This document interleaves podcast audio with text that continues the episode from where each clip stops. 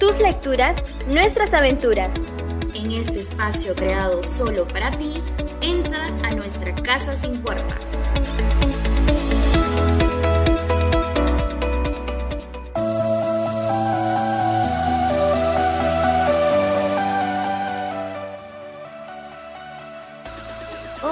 Buenas tardes, querida comunidad. Bienvenidos a nuestro programa Una casa sin puertas, hoy lunes 8 de noviembre. Me acompaña Graciela Estrada y quien habla es Kiara Castillo. Hola Graciela, ¿cómo estás? Hola Kiara, ¿qué tal chicos? Muy buenas tardes, comunidad. Estoy emocionada porque siento que ya ha pasado mucho tiempo, Kiara. Sí, siempre nos ha tocado feriados los lunes, ¿ah? hemos tenido mala suerte con eso, pero bueno, ya estamos aquí. Y hoy, ¿de quién vamos a hablar, Graciela? ¿Quién es el, el autor especial del día de hoy? Bueno, hoy tenemos noticias súper interesantes. Tenemos a José Miguel Bellido Martínez, nuestro invitado de honor, que nos va a conversar un poquito más sobre el autor colombiano, Premio Nobel de Literatura, Gabriel García Márquez. Sí, Exactamente. Entonces, pues vamos de una vez al primer bloque para comenzar con las noticias de hoy. Vamos. ¿Hay nuevas noticias? Claro, ¿no te enteraste? Cuenta, cuenta, cuéntame el cuento.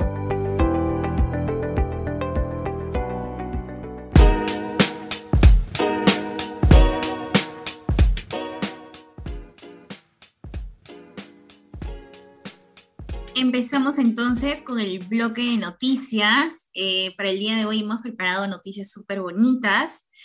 Y una que les quiero compartir es sobre eh, una feria de libro. Yo no me pierdo ninguna feria de libro, es para mí muy emocionante. Me consta. Esta vez, esta vez vamos a, vamos a estar, digo, digo eh, Ciudad Librera nos invita junto a la Municipalidad de Pueblo Libre a la Feria del Libro en la capital del Bicentenario. Estamos hablando de Pueblo Libre. En esta ocasión van a esperarnos diversas ofertas de libros, editoriales, librerías, distribuidoras, ya sea de libro eh, infantil, juvenil y en sí para todo público. Así que no se lo pueden perder. También van a ver eh, países invitados y un completo programa cultural para toda la familia. La feria va a empezar el 13 y va a terminar el 28 de noviembre. Va a empezar a partir de las 11 de la mañana hasta las 8 y media, exactamente en el Parque Candamo de Pueblo Libre. O sea, estamos hablando de Avenida Antonio de Sucre, cuadra 3. El ingreso es libre y obviamente los vamos a estar esperando con todos los protocolos de bioseguridad. Kiara, ¿qué te parece? ¡Qué genial! Sí, sí, sí. Mira, sería chévere poder ir las dos. Graciela siempre me invita a este tipo de ferias, la verdad, pero por trabajo y por estudios no he podido, pero me encantaría ir, Graciela. Y me parece que tienes otra noticia más para mí el día de hoy. Sí, de hecho que estas noticias hacen mi vida Mm, más interesante. Por eso es que me fascina con, compartirles en este bloque. Bueno, ustedes saben que este 11 de noviembre, y es algo infame, es algo imposible de olvidar, se estrena la película Un Mundo para Julius. Ay, sí, sí, sí, sí. a propósito, va a llegar a las salas de cine eh, en coincidencia con los 50 años de la publicación de, la, de esta obra de Alfredo Bryce Echenique va a estar dirigida por Rosana Díaz Costa. Y pues estamos muy emocionados, ¿no? Siempre desde ahora y desde el mes pasado creo que yo ya estoy viendo con quién ir. me emociona, me emociona, Kiara. ¿Tú con quién vas a ir? Contigo, pues. ¿Con quién más? Obvio. Esta película, chicos, chicas, ah, empezó a grabarse en octubre del 2019, han pasado muchos años, casi seis, ¿no? Así que de hecho va a ser un proyecto recontra genial, se va a estrenar en todos los cines de Lima y de hecho que espero verlos en las colas. Tenemos también el papel pues de nuestra actriz favorita, Mayela Yotia, así que no se lo pueden perder. Sí, ha estado genial. Ahora, este, Graciela, vamos a contarles un poquito sobre los nuevos acontecimientos en el proyecto Pido la palabra, leemos juntos. Les contamos que para este 20 de noviembre, chicos, tenemos preparada nuestra rifa. Contamos con cuatro grandes premios. El primero de ellos es una obra eh, artística valorizada en 500 dólares. Eh, todos estos fondos que vamos a recaudar van a ser para los niños, de pido la palabra, para comprarles materiales de arte, pues ahora también vamos a tener talleres presenciales y para comprarles libros para este, sus bibliotecas personales. Así que el valor de la rifa es solo de 5 soles. Sería grandioso si nos pudiesen apoyar o al menos difundir esta información porque es para estos pequeños, para estos grandes talentos y es muy importante contar con ustedes. Sí, de hecho quiero agregar que esta obra magnífica es del artista, poeta, cantuteño, Miguel Escano, así que no se lo pueden perder, compren sus rifas. Solamente cuesta cinco soles. Con cinco soles pretendemos cambiar nuestro país. Así que están invitados también. Y el segundo premio, este, los libros, Graciela, de... Ah, sí, claro. Tengo, tengo que grabar esta parte para enviar como evidencia. Mentira. Obvio que sí. Queremos agradecer a Eris Editorial, eh, a Karina Moscoso por su tan gentil donación. Karina es un amor, es también cantuteña, es una eh, gran profesional y editora. Y a propósito, también van a estar en la feria del libro de Pueblo Libre. Ah. con el puesto de Eris Editorial, vayan a nombre de Pido la Palabra, leemos juntos, pidan sus descuentos, hagan la linda. De verdad, un gran abrazo, Karina. Muchas gracias por el apoyo. Y a, todos igual, ¿no? Sí, de, y nos están apoyando un montón y, y es este, algo muy bonito, ¿no? Porque el valor que tienen estos, estos regalos que van a ser los premios de nuestra gran rifa, así que no se lo pueden perder, chicos. Igual ese día va a haber un, un recital por parte de los niños de Pido la Palabra, así que va a estar increíble ese, ese día. Cae sábado, por cierto. Bueno, ahora lo del lienzo fresco, Graciela. Cuéntanos del lienzo fresco. Te pido la palabra también. Claro, pido la palabra, leemos juntos, siempre está ahí con sus primicias. Este sábado a las 2 de la tarde se ha empezado con los talleres de arte a partir de la interpretación de una lectura a cargo de nuestra señorita invitada también, Evelyn Vega, y Daniela Alca, una de las niñas, una de las niñas líderes de nuestro programa, de nuestro proyecto.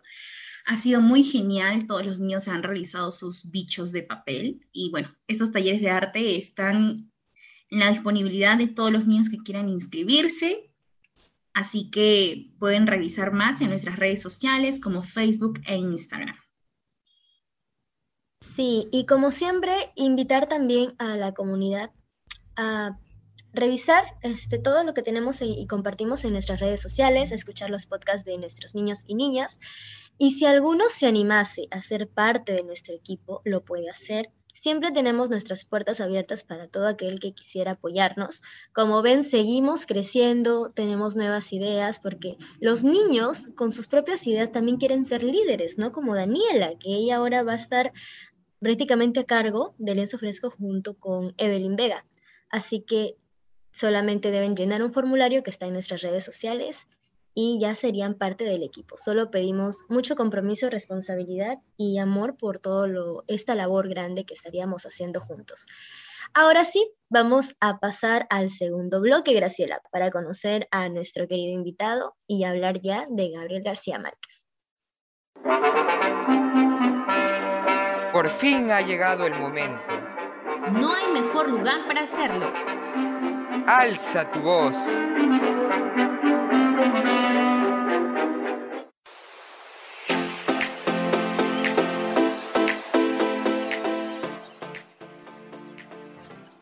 Ya estamos de regreso en nuestro querido programa Una casa sin puertas. Y bueno, ahora toca conocer a nuestro invitado especial.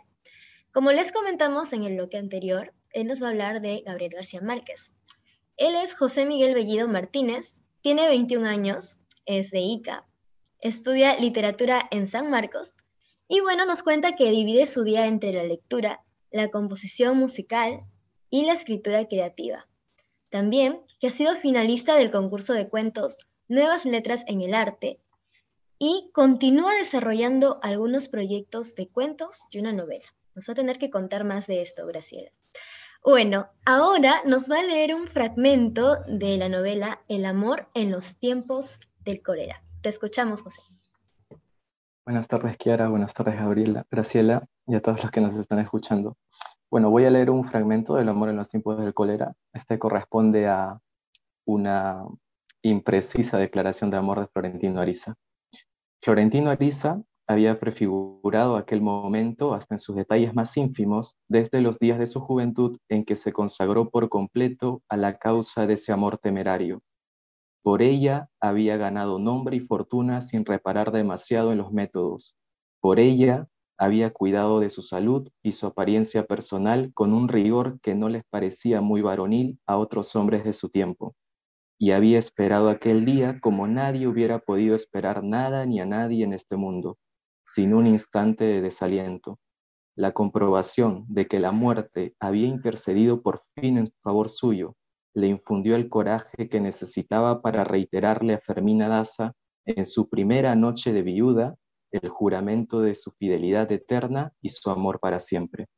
No le negaba su conciencia que había sido un acto irreflexivo, sin el menor sentido del cómo ni del cuándo, y apresurado por el miedo de que la ocasión no se repitiera jamás. Él lo hubiera querido e incluso se lo había figurado muchas veces de un modo menos brutal, pero la suerte no le había dado para más. Había salido de la casa del duelo con el dolor de dejarla a ella en el mismo estado de conmoción en que él estaba, pero nada habría podido hacer por impedirlo, porque sentía que aquella noche bárbara estaba escrita desde siempre en el destino de ambos. Eso es el fragmento que hemos podido ver del amor en los tiempos de cólera. Muchas gracias, José. Este, sí, la verdad que ha sido muy bonito. Y bueno, Graciela, ¿qué preguntas tienes para José? Eh, buenas tardes, José, ¿qué tal? Em, bueno, debo confesar primero que esa es una de las lecturas pendientes que tengo. Gabriel solamente he leído Cien años de soledad, tiene quien escriba, Crónicas de una muerte anunciada y estaba comenzando con 12 cuentos peregrinos, pero no lo terminé por cuestiones de mm, personales, supongo.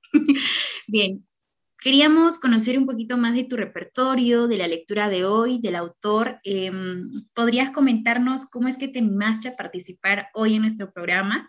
Y si nos puedes detallar un poquito más de estos proyectos que tienes, he escuchado que tienes proyectos de escritura, Claro, claro, era. Bueno, quisiera este, comentar un poco el fragmento, ¿no? Para poder introducirte en este, en, este campo, ¿no? Del amor en los tiempos del cólera. Es una atrevida confesión de Florentino Ariza a Fermina Daza, pues ellos habían tenido un amor juvenil, pero frustrado. Habían compartido cartas, pero a las finales no pudieron concretar su amor. Fermina Daza terminó casándose con el doctor Juvenal Urbino, y duraron décadas de matrimonio, hasta que un día Juvenal Urbino pues, falleció en un accidente. Y a pesar de que, pasaron tres o cuatro décadas de ese matrimonio, Florentino Ariza no pudo olvidar a Fermina Daza y el mismo día en que Fermina Daza quedó viuda fue a declarar su amor. Y pues es, bastante curioso, ¿no? Y bastante atrevido. Es como que a ustedes dos, ¿no? Su, sea su primer día en que hayan roto con su pareja y pues está un chico que siempre estuvo pendiente y, se, y entra a declarar, ¿no? Cuando ustedes están llorando y están, este, pues, en todo ese proceso de dolor. entonces es bastante interesante y muchas de las frases de El amor en los tiempos de cólera están colgados en Facebook y son bastante sentimentales. Y bueno, eh, respecto a cómo así me animé a entrar este, a participar, ¿no? En esa entrevista, yo había seguido ya este, este programa el que me pareció genial fue el de Mario Vargas Llosa, que, fue hace unas pocas semanas. Y entonces ahí tuve un contacto ¿no? con una de las integrantes del grupo Pido la Palabra, que es de Camila Rondón. Y entonces ella me comentó ¿no? que si podía participar en, en, este, en esta serie de entrevistas. Y bueno, ahí hice el contacto con Kiara y acordamos eh, en que el primer autor sea Gabriel García Márquez, ¿no? que era, es la razón fundamental de por qué elegí estudiar literatura. ¿Y sobre los proyectos? Bueno, respecto a los proyectos, en estos momentos estoy escribiendo, bueno, algunos cuentos, estoy en el curso también de taller de narración que tenemos en San Marcos en nuestra malla curricular.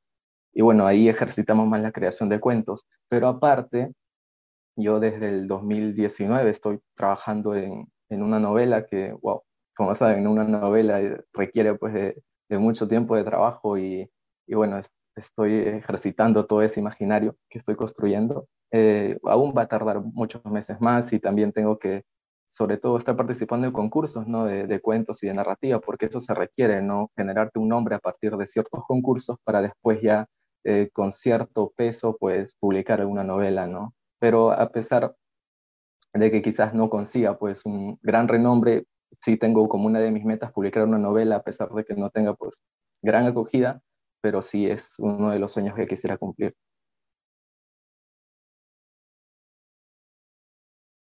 Sí, claro que sí, este José. En realidad, este, Graciela, te cuento que cuando me puse en contacto con José fue muy interesante todos los datos que, que iba contando y aquí solamente he colocado algunos chiquitines, pero bueno, ya vamos a ir conociéndolo a lo largo del programa.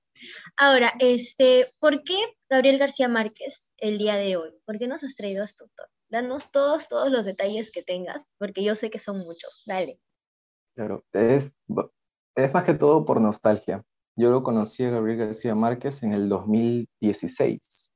Em, era mi último año de colegio y entonces yo escuchaba mucho Joaquín Sabina, mucho la, la, trova española, pero en especial a Joaquín Sabina. Y él tiene una canción que se llama Más de 100 mentiras, en donde en un fragmento pues menciona, ¿no? Tenemos memoria, tenemos amigos, eh, guerras de Macondo. Y entonces mm, era como que una frase que, que me, quedó, me quedó pensando de qué significaba, por qué lo colocó ahí. Y entonces un joven, ¿no? Bastante curioso, como cualquiera, ¿no? Este, comenzó a buscar información en internet y bueno, Macondo resulta que era la ciudad eh, que usaba Gabriel García Márquez en sus imaginarios. Y entonces, este, esa ciudad pues era parte central de la novela Cien años de soledad. Y entonces pues yo todo entusiasmado, ¿no? Le, le, le pedí a mi tía que me pueda comprar el libro Cien años de soledad. Y resulta que ese descubrimiento coincidió con las vacaciones de mitad de año. Y pues ni bien terminó este, la primera mitad del año escolar, mi tía fue a comprarme el libro en, en Amazonas y bueno, este, me lo trajo original, ¿no? Este, que era algo que no esperaba, porque normalmente en Amazonas pues está este, todo, todo este, este mundo de la piratería, pero me lo trajo original y eso como que me entusiasmó porque eh, era, era otro tipo de libro que no había visto usualmente, ¿no? Este, em, era un libro empastado, pues casi como esos libros clásicos de colección. Y desde ahí me entusiasmó, me entusiasmó, digamos, este, la forma del libro, pero luego cuando entré ya a leer Cien años de soledad, ¿no? Eh, con, con esa, esa, introducción bastante, bastante peculiar, incluso que acá lo tengo, quizás podría leer dos líneas. Aquí está. Claro. Cuando dice, muchos años después, Frente al pelotón de fusilamiento, el coronel Aureliano Buendía había de recordar aquella tarde remota en que su padre lo llevó a conocer el hielo. Esa es una de las introducciones más célebres que tiene la literatura universal. Y este texto pues lo terminé en, una semana, pero leyéndolo entre mañana, tarde, madrugada, mañana, tarde y madrugada, y pues obviamente releyendo algunos, algunos capítulos y también estando buscando algunas palabras en el diccionario. Entonces me entusiasmó bastante la literatura, este texto, ¿no? Eh, es uno de los culpables, Gabriel García Márquez, de que yo entré a literatura, así que si mis padres tienen que culpar a alguien, pues es Gabriel García Márquez. y, y, bueno, entonces es, este, es eso, ¿no? Gabriel García Márquez es un narrador increíble, la forma en que narra este, es, es tan digerible, es tan digerible y te coloca palabras que no son de un lenguaje pues muy sencillo y eso te anima pues a, descubrir nuevos significados, y me ayudó bastante, la verdad. Y justo, pues lo descubrí en el último año de, del colegio, en la academia, pues me siguió entusiasmando, luego leí El amor en los tiempos del cólera, y eso obviamente fue todo un descubrimiento, ¿no? En base a toda la retórica del amor que se puede descubrir en la literatura. Y en general es eso, es eso Gabriel García Márquez para mí. Qué bueno. Mira, este, antes de seguir, te comento que hay dos personitas que están escribiendo en los comentarios de la transmisión de Facebook. Mirta y Nicole te están mandando saludos. Excelente, te queremos mucho, así que si quieres mandarles un saludo también, puedes hacerlo ahora. Normal. Sí, claro. Bueno, Mirta es una compañera de la academia también que compartimos, ¿no? Un gusto por Gabriel García Márquez, también este, con Lucero Vela, que también conocí en la academia, y bueno, Nicole, que es pues una de las, de las integrantes ¿no? de, Pidió la Palabra y que también es el contacto de por qué estoy aquí, ¿no? Y también compartimos, ¿no? Esta, esta fascinación por la literatura de Gabriel García Márquez. nada, un saludo para ellas y muchas gracias por estar presentes en la transmisión. Oh. Seguimos con las preguntas, Graciela. Ok. Bien, em, ya nos hablaste un poquito del amor en los tiempos del cólera, ¿no? De por qué elegiste el fragmento. ¿Hay algún personaje en particular que, que te fascine de, esta novela? ¿Podrías comentarnos un poquito más? Claro, eh, Florentino Ariza, me parece el, es el protagonista y el personaje que me fascina, porque te pone en un, dilema, ¿no? ¿no? sé ustedes qué, podrían opinar respecto a ello. Florentino Ariza se queda enamorado de Fermina Daza en, su juventud. Eh, Florentino Ariza se promete esperar a, Fermina Daza hasta que pues eh, algo le pase a su esposo, que dura décadas hasta que fallezca. Y uno puede decir, ¿no? Este, esa espera de Florentino Ariza durante cuatro décadas por declararse a Fermina Daza se hace como un acto de amor verdadero. Pero en realidad no termina siendo así. Florentino Ariza pues termina teniendo amoríos pasajeros o aves de paso, que también como se llaman, ¿no? Pero son relaciones que, que, las cuales él no le pone el corazón, no, no le pone el sentimiento de comprometerse eh, con estas personas. Y, y, bueno, por ejemplo, un fragmento de este texto que puede describir a Florentino Ariza es el siguiente. Con ella con una de las chicas de, estos, de estas aves de paso amores pasajeros. Con ella aprendió Florentino Ariza lo que ya había padecido muchas veces sin saberlo, que se puede estar enamorado de varias personas a la vez y de todas con el mismo dolor sin traicionar a ninguna. Y entonces, em, como que me puse en ese choque y encima de la adolescencia, ¿no? Esas posibilidades del amor, de cómo comprometerse, de cómo llevar eh, a cabo una, una relación estable, ¿no? Me hizo pensar bastante en ello y, todos esos conflictos que, se genera a partir de, de Florentino. Es mi personaje favorito de, este texto. Y como sabes, bueno, este es un espacio para compartir nuestros gustos por la lectura. Eh, bueno, también nos comentaste, ¿no? Que fue como que el primer libro que te marcó y la pregunta de repente es redundante, ya nos comentarás. ¿Recuerdas tú cuál fue el primer texto que te motivó a seguir leyendo? Creo que sí, ¿no? Ya lo recuerdo. O quizá el de pequeño, ¿no? Algún libro de pequeño, algún cuento. O el de pequeño no fue narrativa, fue un poema de, Vallejo, este, Poemas ah. Humano, El hallazgo de la vida.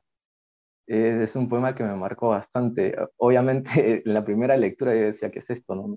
No, no, no, le veo mucho sentido, pero, o sea, me la pasé pues durante dos o tres días intentando este, explicarle ¿no? el sentido de ese poema, preguntando a mis tías, preguntando a toda, a toda mi familia, ¿no? ¿Qué es lo que significa tal cosa? ¿Qué significa tal cosa? Entonces, esa curiosidad que, que me generó la literatura, en este caso el poema, fue lo que, lo que me comenzó a animar a buscar entre los textos ¿no? de literatura, pero no era un, un lector voraz, digamos, no, no era un lector que, que, pues esté buscando un nuevo libro ¿no? cada semana, Mm, ese, ese, era un gusto, ¿no? Por la interpretación de los textos, pero lo que sí me marcó ya continuar un poco más la lectura y a intentar buscar otros autores y a intentar este, eh, leer un texto cada semana, una novela cada semana, eh, fue Gabriel García Márquez y Señor de Soledad. Eso fue lo que, lo que me animó a, continuar eso.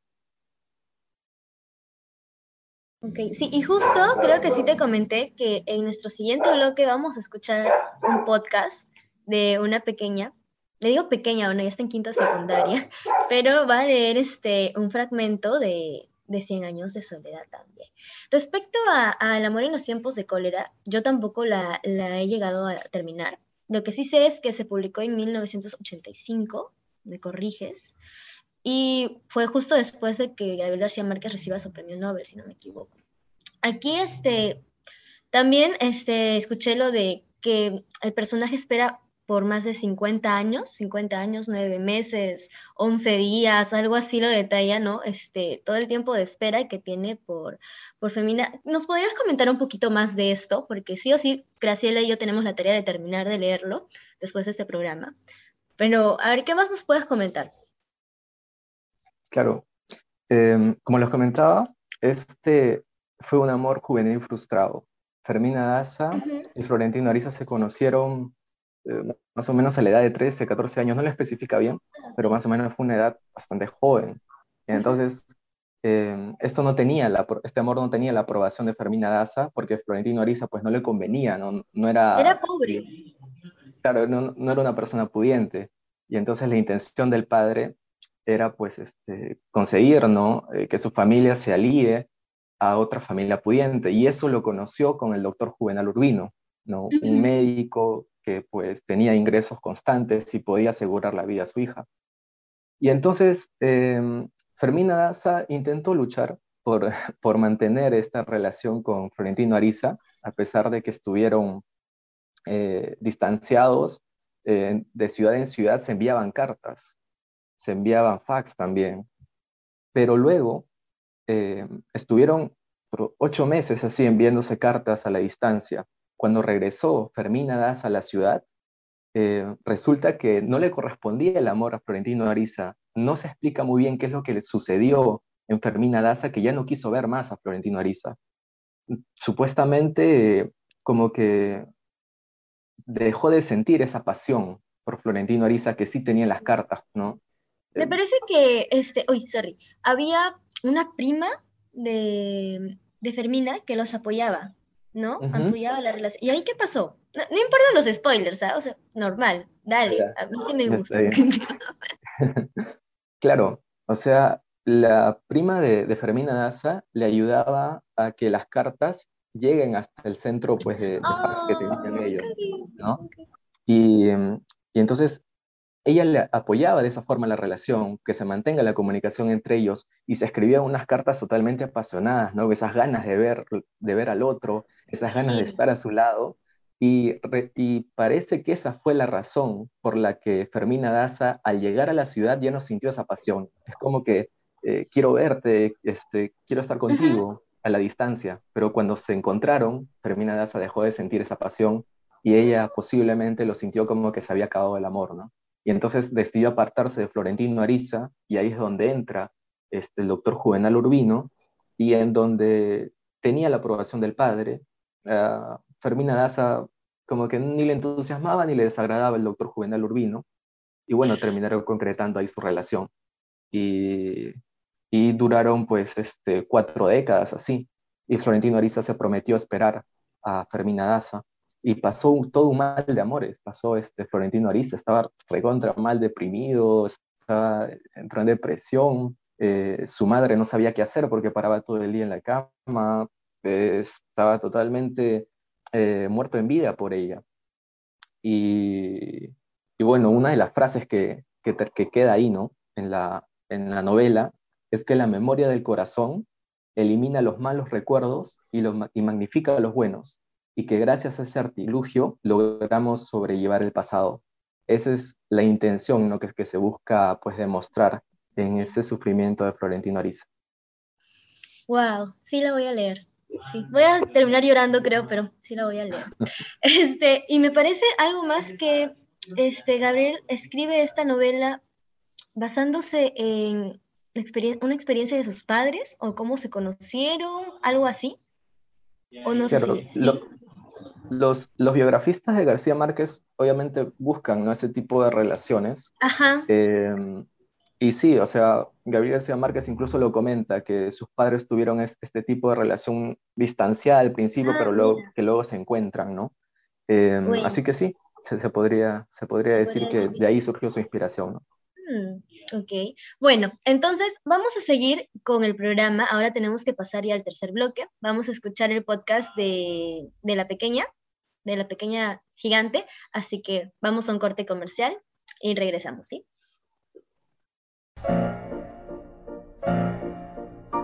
Aquí está lo más esperado.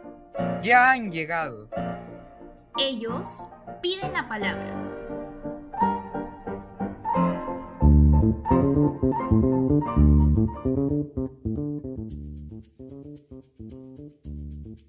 Ya estamos de regreso. Estamos con nuestro querido invitado José. Eh, él nos ha traído al autor Gabriel García Márquez.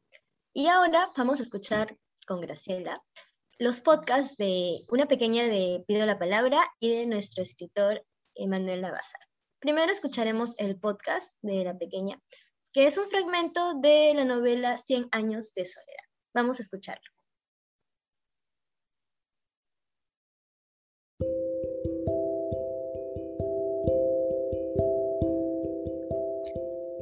Pido la palabra, leemos juntos.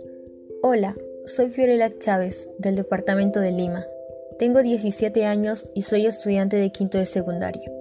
Hoy voy a leerles un fragmento de la novela Cien años de soledad, del colombiano y ganador del Premio Nobel en 1982, Gabriel José de la Concordia García Márquez. Muchos años después, frente al pelotón de fusilamiento, el coronel Aureliano Buendía había de recordar aquella tarde remota en que su padre lo llevó a conocer el hielo.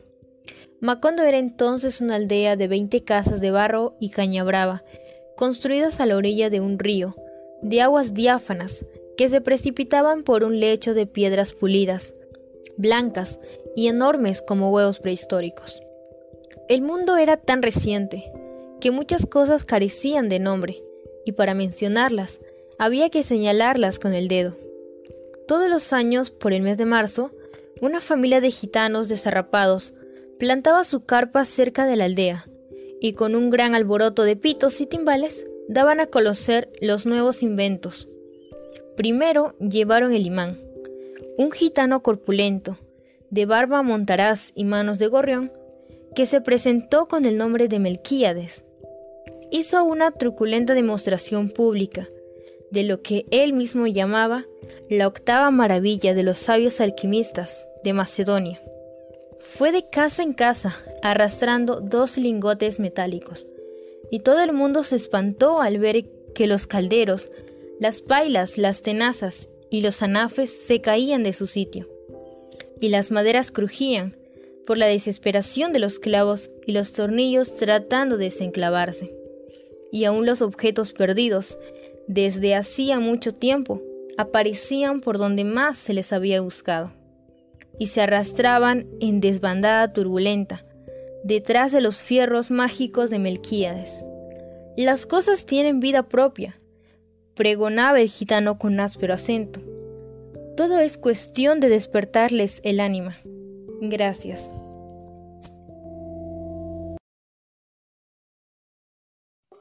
Muchas gracias a Fiorella, le mandamos un abrazote. Desde que le dije que necesitaba a una niña para que lea un fragmento de Gabriel García Márquez, me dijo que ella estaba encantada, que era su escritor favorito, y que sí o sí lo... Disculpa a mis perritos, se. Este, ¿Qué te ha parecido, José? Ya que este es tu libro favorito, ¿qué le podrías decir a Fiorella? No, a Fiorella que, que tiene unos gustos, la verdad que bastante interesantes, ¿no? Bastante interesantes. Señor de Soledad me parece una de las novelas eh, mejor logradas de la literatura hispanoamericana y universal. Y me gustaría ¿no? poder, poder comentar con ella sobre este texto, que la verdad que es genial. Y el fragmento que he utilizado este, hace una buena introducción de lo que resulta ser Macondo, ¿no? Esta ciudad que se va construyendo de la nada, que van llegando estos inventos, que eh, la gente se va sorprendiendo, que el patriarca de la familia Buendía termina empeñando casi todas sus cosas co- por esta intención ¿no? de buscar la innovación en la ciudad y por estas estafas que, que resulta eh, hacer Melquiades ¿no? con, con todos los inventos gitanos que vienen a la ciudad. Gracias, José. Sí, de hecho que es un fragmento poderosísimo y la primera línea nada más, pues, ¿no? Nos lleva a la mitad de la novela en donde el coronel, pues, está a punto, a punto de, de enfrentarse a la muerte. Continuamos con el siguiente podcast. Ahora vamos a escuchar a nuestro escritor invitado, queridísimo Manuel Navazar, que a propósito también acaba de publicar su poemario. Ya les estaremos enviando más información y vamos a pasarles también todos los datos en las próximas, eh, en las próximas semanas. Escuchamos entonces a Manuel Alonso Navazar.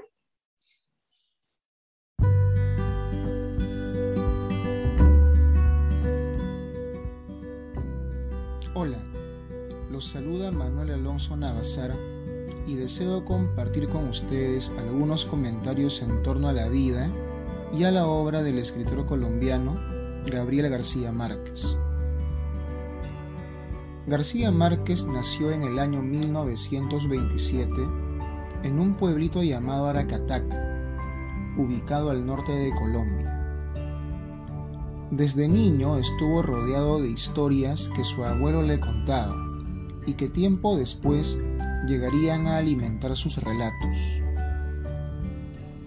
Gran parte de esas historias relatadas por su abuelo contenían elementos fantásticos que no obstante eran presentados como partes de sucesos cotidianos. De este modo, Gabriel aprendió desde una edad muy temprana a ver el mundo con ojos distintos. Un mundo en el que lo sobrenatural podía encontrarse a la vuelta de la esquina. Este aspecto sería precisamente el germen del llamado realismo mágico, concebido este como una forma narrativa en la cual la magia podía ser parte constitutiva de la realidad.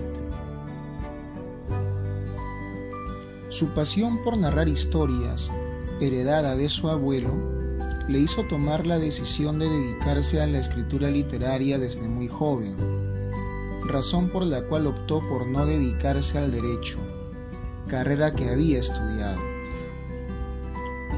Sus primeros empleos como periodista alimentaron asimismo su inquieta imaginación y fue así que en 1947, a los 20 años de edad, apareció en el diario El Espectador el cuento titulado La Tercera Resignación que se erige como el primer texto creativo que García Márquez hizo público. A partir de ese entonces, no dejaría de crear y publicar más historias. Junto a los escritores Mario Vargas Llosa de Perú, Julio Cortázar de Argentina y Carlos Fuentes de México, integró el grupo que dio inicio al fenómeno literario conocido como el boom literario hispanoamericano, el cual propició que la literatura latinoamericana empezara a ser tomada en serio por los lectores de Europa y de otras partes del mundo. Precisamente fue su novela Cien años de soledad, publicada en 1967, la que llegó a constituirse como un éxito sin precedentes, tanto de público como de crítica. Esta novela que se alimenta del denominado realismo mágico está ambientada en el pueblo ficticio de Macondo y nos cuenta la historia de la familia Buendía a través de siete generaciones. Los personajes que dan inicio a la prole de los Buendía son José Arcadio Buendía y Úrsula Iguarán, quienes verán cómo el pueblo que ambos fundan se irá convirtiendo con el paso de los años en el escenario de diversas situaciones que marcarán las vidas de sus descendientes. Esta novela, contada con suma agilidad y destreza, es un ejemplo inmejorable de cómo mantener al lector interesado en seguir la línea de los acontecimientos de principio a fin. La maestría con la cual el narrador va contando cada suceso hace que el lector se sienta tentado a no soltar el libro hasta terminarlo de leer, a pesar de su gran extensión. Otro de los libros de gran relevancia en la producción literaria de García Márquez es El coronel no tiene quien le escriba. Publicada en 1961, esta novela de corta extensión tiene como personaje principal a un coronel que día tras día se dirige a la central de correos con la esperanza de recibir una carta por parte del gobierno, en la que se le confirme ser el beneficiario de una pensión económica debido a ser un veterano del ejército. No obstante, esta carta nunca llega y el coronel y su esposa no tienen más opción que sobrevivir con lo poco que tienen. El mismo García Márquez consideró a esta como su mejor novela, a pesar de su escritura sencilla, e incluso llegó a admitir que publicó Cien años de soledad solo para ganar la fama necesaria que motivara a los lectores a leer también El coronel no tiene quien le escriba. Del mismo modo, el amor en los tiempos del cólera es otro de los libros pilares en la producción de García Márquez.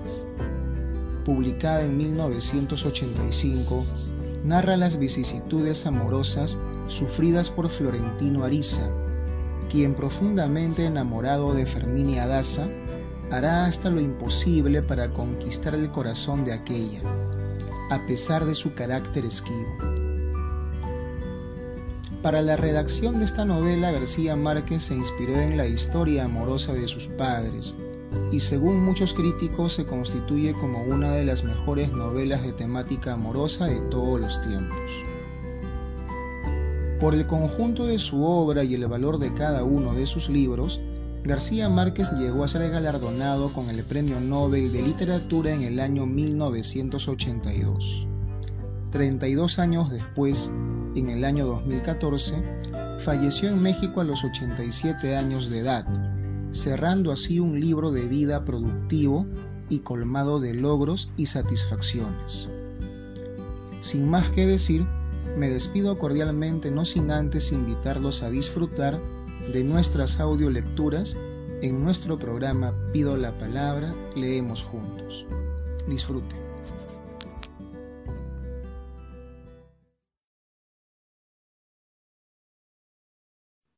Genial, agradecemos a Manuel Alonso Navazar e invitamos a también leer su poemario de Amor y Esencia, que pueden encontrarlo en distintas librerías de Lima. Y a propósito de lo que nos dijo y de lo que nos dijo también José Miguel Bellido, eh, no quiero irme sin mencionar a Ángela Vicario y a Bayardo San Román, que me recuerda mucho lo que me comenta José Miguel sobre esto de la espera, de las cartas, del amor, de la espera, de la ansiedad, la obsesión, no sé, en fin, cómo se podría definir a todo esto. Y em, también a propósito de lo que nos dijo Manuel sobre el realismo mágico, recuerdo también haber leído bastante sobre lo real maravilloso que vendría a ser una versión latinoamericana, ¿no? A propósito del libro de em, José Antonio Bravo, Lo Real Maravilloso, en donde también menciona a Juan Rulfo con Pedro Páramo, El Reino de este Mundo de Alejo Carpentier y pues Cien Años de Soledad, que a propósito evocamos. Eh, algunas palabras, José Miguel, ya para despedirnos.